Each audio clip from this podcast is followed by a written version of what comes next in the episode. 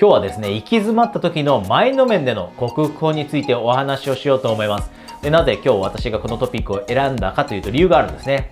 それはですね、えー、先日、えー、3日前ぐらいにですね、エグゼクティブコーチングセッションをさせていただいたクライアントさん。このクライアントさんが、えー、3年前ぐらいに、え起業をしているんですね。で、起業した結果2年ぐらい経ってもう頑張って頑張った結果、えそのビジネスが軌道に乗って、で、会社員時代に比べて約倍ぐらいの収入は得られるようになったという、そういったステージに入ったんです。で、今3年目です。で、その方がですね、行き詰まりを感じてるんですね。で、これどういう行き詰まりかというと、ビジネスはうまくいったけど、なぜか人生から満足感を感じない、ちょっと空っぽのような感覚に陥ってしまうということ。つまり人生の行き詰まりなんですね。ここに達してしまったと。で、こういった状況に陥る人多いです。努力をして、努力をして、で、欲しいものを手に入れて、欲しいライフスタイルも手に入れたのにというステージにいる人がとても多くて、で、そこを乗りたい、乗り換えるためには、あるマインドのシフトが必要になってきます。さらなる人生の幸せ、人生における成功を手に入れるためには、マインドシフトが一つ必要になってくるので、今日はそのお話をしたいと思います。で、人生っていろんなステージあります。で、大きく分けると3つですね、ステージがあるんですね。で、一つ目のステージって何かというとですね、人生に期待が持てないステージです。で、これって必ずしも全ての人が全てこのステージ通るわけではありません。この一つ目のステージはスキップしてしまう人多いです。でも、一部の人はもうここにずっと居続けます。で、あなたの周りももしかしたらいるかもしれませんね。人生に期待がもう全く持てないと。で、人生に期待が持てない人っていうのはなかなか行動を起こすのが難しくなります。人生に期待が持てない。つまり、どんなことをしたってうまくいかないというようなことを思ってしまっている人、そういったことを信じてしまっている人って行動を起こせないですよね。で、そうすると、そういった人たちでなかなかこのステージ1から抜け出せずにずっとそこに居座ってしまうことになります。で、二つ目のステージです。二つ目のステージは、人生に期待を持てていると。人生には期待を持てている。で、やりたいことも明確になって、で、そこに向かってものすごい努力をしている人ですね。これが二つ目のステージです。で、もしかしたらあなたはそこにいるかもしれません。人によってステージは違います。で、どこのステージにいるのがいい悪いというお話ではなくて、単純にどんなステージがあるかというお話。で、二つ目のステージは、努力をしているステージです。期待を持てている。で、やりたいことを見つけて、そのやりたいことに向かって努力をしている、しているステージ。これが二つ目のステージ。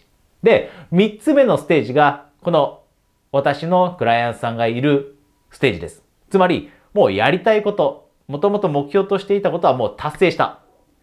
実現した。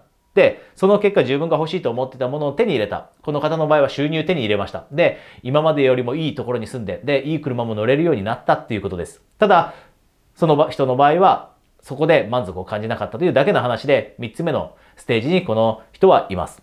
で、このように人生って3つのステージがあるんですね。で、これって2つ目のステージにいるよりも実は3つ目のステージに進んでしまった時の方が大変になったりすることがあります。で、このなぜ大変かというのが実際に自分が今まで追い求めていたものを手にしたのに、それなのになぜか人生から満足を感じられない、満足感を得られないって大変ですよね。今まではがむしゃらに努力してくればよかった。なぜならば人生に期待を持っているから。で、それに向かって努力をしている時って他のこと考える必要はありません。おそらく手に、これから手に入る人生って楽しい人生なんだろうなと思いながらも走っていけます。なので、ステージ2にいる時って意外に心は楽だったりします。でも、ステージ3に達して、やりたいと思ってたことがもうすでに実現してしまって、で、生活スタイルとかも手にしてしまった時って、意外と行き詰まったりするんですね。で、しかもこの行き詰まりって人生の行き詰まりです。なぜならば、ビジネス面ではもううまくいっていて、経済面でももううまくいってるから。で、そうすると、もう、あれ？この先人生って楽しいものとかってないんじゃないかと。なぜならやりたいことをやって実現して手に入れた。欲しいものは手に入れた。でも満足できない。この状況ってもう変えられないんじゃないかと。で、こういった状況に陥る人多いです。で、あなたももし今ステージ3に行ってこういった状況にいたら今日お話しすることを取り入れてほしいですし、もしあなたがまだステージの2つ目にいたとしたらですね、ぜひ心の準備しておいてください。もしかしたらあなたもこの私のクライアントさんと同じような状況に陥ってしまうかもしれないからです。で、じゃあこういった時に、ステージ3です。やりたいことはもうすでに実現した。で、その結果何かぽっかり穴が開いたような感じがする、または人生の行き詰まりが感じるようにするときにどうマインドシフトさせるか。それはですね、今までステージ1とかステージ2、まあステージ2ですね、正確に言うと。いるときって私たちは人生に何かを期待してました。私たちが人生に対して何かを期待していたんですね。つまり、努力を続けた後には、いい、今よりもいいライフスタイルがある。今よりもお金がある。今よりも時間がある。今よりもいい人間関係があるだったり。このようなことを人生に期待してきました。で、それを手に入れた第3のステージにいるあなたは逆のことをするんです。真逆のこと、180度その思考を変えて、マインドを変えて。つまり、こう考えるんです。人生があなたに何を期待しているのかなと。もう周りに期待するんじゃないです。人生に期待するんじゃないです。ステージ3にたどり着いたのであれば、逆で人生があなたに対して何を期待しているんだろうと。で、この質問、この質問を、の答えをただ考えようとすると結構難しいです。人生が自分に対して何を期待しているんだろうって答えを出すのって結構難しいです。で、これは私のクライアントさんも実際に言った言葉なんですね。これ結構難しいですと。なので、ヒントを与えると、こう考えると答えが出しやすいです。それはですね、あなたの人生の最後が来た時に、あなたはどのような問いかけを十分にすることによって自分の人生を評価するだろうと。それを考えてみると、この人生が何を自分に期待しているのかというのが考えやすくなります。で、じゃあ私の場合どんなことがあるか。たくさんあるんですが、例えば、一つがですね、私が人生の最後、何を自分に問いかけて自分の人生を評価するだろうという項目の一つは、とにかく楽しんだかなということ。たった一度しかない人生なので、とにかく人生を楽しんだかなと自分に問いかける。もうこれは自分の中で分かってるんですね。自分の価値観をベースに考えたときに。で、二つ目。二つ目はですね、人の役に立ったかなと。自分のビッション、ミッション、仕事とかを通して、とにかく人の役に立ったかなというのが私の二つ目の項目です。で、三つ目の項目。まあもっとあるんですが、三つまでにしときますが、三つ目の項目はですね、家族を大切にしたかなと。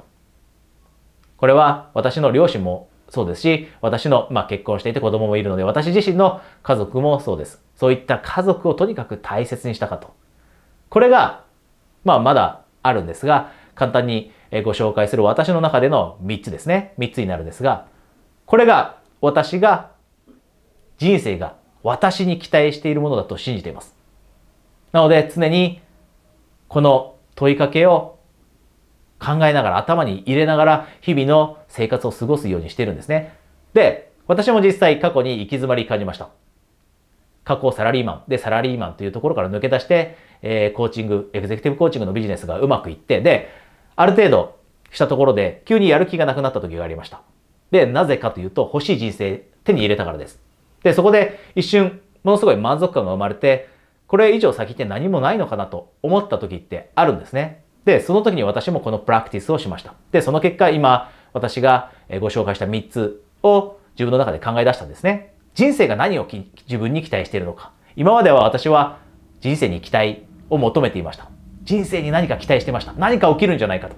収入もっと上がるんじゃないか。もっと時間できるんじゃないか。もっといい人間関係あるんじゃないか。もっといい恋愛関係あるんじゃないかと。人生に期待してきました。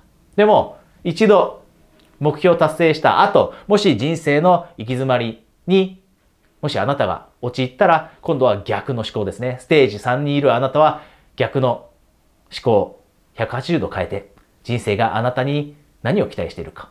で、その答えを考えるときに、えー、ヒントとなるのが人生の最後の時にあなたは自分の人生を評価するときにどんな質問を自分に問いかけるだろうと。で、これ5つぐらい考えておきましょう。5つぐらい。で、その5つをベースにあなたはしっかりとこれからの人生どうやって過ごしていこうかと。どのように仕事に取り組んでいこうか。どのように恋愛関係、結婚関係に取り組んでいこうか。どのように趣味に取り組んでいこうか。どのような趣味を自分の中に取り入れていこうか。どのように人と接していこうか。こういったことが考えやすくなって人生の行き詰まりを克服してさらにですね、あなたは人生を豊かにしていくことってこの質問をベースにできるようになってくるのでぜひですね今日お話したことを取り入れてください、えー、最後にですね一つだけお知らせがあります、えー、私はですねエグゼクティブコーチングをしているんですがステージ3にいるような方々ですね、に向けて、えー、その人がもっともっと幸せを感じられるように、そして次のレベルの人生の成功ですね、経済的な成功ではなくて人生の成功、これを手に入れられるようなサポートをしています。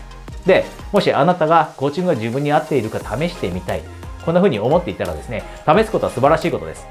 試して全てがわかります。なので、もし試してみたいと思っていたらですね、このビデオの下に、えー、コーチングプレゼントキャンペーンの、えー、お知らせの内容があります。というのも私はですね、時間がある時に30分のオンラインのコーチングプライベートセッションをプレゼントしていたりするんですね。なので、それにご関心があればですね、ぜひこのビデオの下の、えー、情報を確認して、私を LINE で友達登録しておいてください。